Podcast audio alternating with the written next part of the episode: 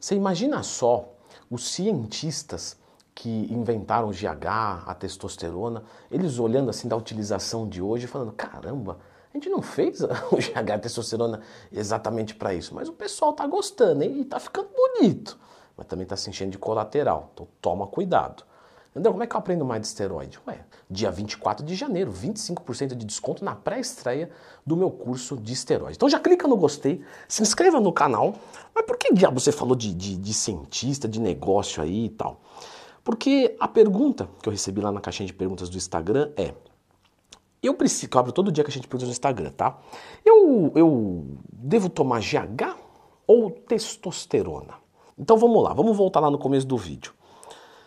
Imagina só o cientista lá fazendo testosterona, inventando a testosterona, toda aquela alquimia anabólica. E aí nós temos o cara também que inventou o GH. E você fala, fantástico, pessoa abençoada, porque antes o pessoal tirava o GH da hipófise dos cadáveres e aplicava. Não, ninguém fazia isso aí não. Ah, fazia. Mas imagina eles criando isso. Você acha que eles estavam pensando assim, bom, olha só, tem uma galera aqui que... Uma, uma meninada aí que fica levantando ferro para cima e para baixo, e com certeza que eles não têm problema nenhum com massa muscular, mas vamos criar um hormônio aqui para aumentar a massa muscular num nível que para quem não precisa vai ter muito mais ainda. Não foi para isso que foi feito. Leandro, por que está vindo isso aí que eu não estou entendendo nada?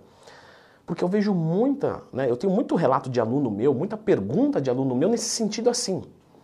Olha, é, o GH é superior à testosterona. Mas fala, tá, não, vamos entender por quê, fio. O que que é? Não, é porque assim, o GH custa muito mais caro. E entendeu onde eu quero chegar?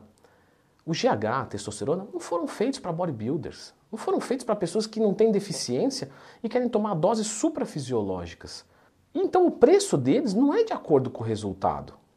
O preço deles é de acordo com os processos de fabricação envolvido. Você já deve ter visto algum vídeo sobre GH. Lembra de procurar dentro do Twin mais tema, tá? Tem um vídeo aqui só sobre GH que você vê que o armazenamento dele é, é, é embaçado. Porque se ele ficar na temperatura ambiente, ele desnatura e aí ferrou. Ou seja, ele tem um processo de fabricação, armazenagem, transporte, é, perda. Vamos assumir, ah, um caminhão ferrou a refrigeração do caminhão que estava transportando, perdeu o caminhão inteiro. E tudo isso vai encarecendo o custo. E aí o GH ele é mais caro por conta de todos esses processos nunca, a última coisa que vai influenciar no preço é o poder anabólico dele. Então, se você está se perguntando entre GH e testosterona, você está perguntando basicamente assim: eu devo remar meu barco com remador ou com uma colher de sopa? Porque é isso, em termos de poder anabólico. O GH ele é muito mais fraco do que a testosterona. O poder estético do GH é muito menor. Aí você eu sei que está pensando. Vai falar, beleza, mas é o seguinte, quando a gente vai ver a galera lá, o Ramonzinho, o Kaique Pro, todos os meninos lá que são correria do fisiculturismo, muitos deles falam o seguinte, quando eu entrei com o GH, meu físico mudou. Então, aí você tem que puxar para o outro lado, você pode ver que nenhum deles começou no GH.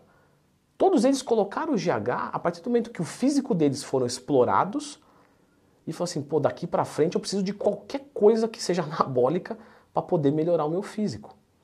E aí o pessoal entrou com o GH como cereja do bolo e não como ingrediente principal, primário. Entendeu? Ou seja, eles exploraram tudo através da nutrição. Eu tenho um curso de dieta também, tá? tudo do treinamento, tudo do esteroide, a testosterona, as, os derivados de testosterona, etc. E aí assim, meu, agora vamos colocar o que mais aqui? Porque esteroide androgênico, esteroide anabólico, androgênico não está dando mais, porque o corpo está no limite. Então vocês vão pensar em GH, tireoide, insulina. Então o GH ele entra para potencializar a ação de tudo que vem acontecendo. Porém, você pode se perguntar o seguinte, beleza, Leandrão, mas o meu resultado ele é modesto sendo modesto, e eu tenho dinheiro à vontade, dane-se. Então eu prefiro tomar o GH ao invés de eu tomar a testosterona. Assim, eu não desregulo o meu eixo, porque o GH ele não inibe a produção de testosterona nem te deixa infértil durante o uso. Eu uso esse GH porque eu quero engravidar minha mulher nesse momento. E aí você começa a entender que sim, tudo bem. Tudo bem, lógico. O cara quer manter a fertilidade, tem um resultado modesto, tem dinheiro à vontade. Então ele fala, vou mandar GH ao invés de testosterona. Eu entendo que o GH, sei lá, eu, eu vou ter lá, 30% do ganho que eu iria ter com testosterona. Mas para mim tá ótimo. Então, ok. O que eu tenho que ressaltar aqui para vocês é o seguinte: o GH vai te dar muito menos resultado estético do que a testosterona. E ele vai custar muito mais. Porém, ele tem a sua aplicação, é literalmente, né? Mas ele tem a sua aplicação prática, foi o que eu quis dizer. Mas em termos de custo-benefício, no geral, é muito mais fácil você usar uma testosterona em doses menores para imitar o resultado do GH custando muito menos ou alguma coisa nesse sentido. Mas vocês estão comparando, sabe, duas coisas distintas.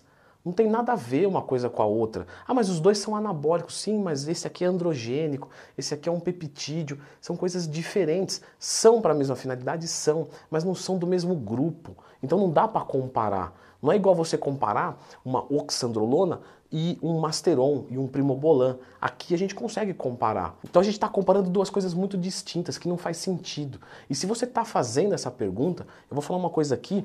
Ah, é arrogância? Não. Eu estou falando uma coisa de coração para te ajudar. Se você está comparando esses dois, você não tem conhecimento suficiente para usar nenhum deles, provavelmente. Porque você está comparando coisa que não se compara. Mas lógico, você vai fazer a utilização sempre com orientação médica. Só que até para você procurar um médico, você precisa entender alguma coisa para o cara não te enrolar. Vamos aprender então sobre a base que é a testosterona? Eu vou deixar você com esse vídeo aqui. Depois desse vídeo da testosterona, marca e assiste o meu vídeo de GH. Vê o vídeo dos dois, aí você vai entender bonitinho qual que vai caber bem para você. Dá uma conferida aqui.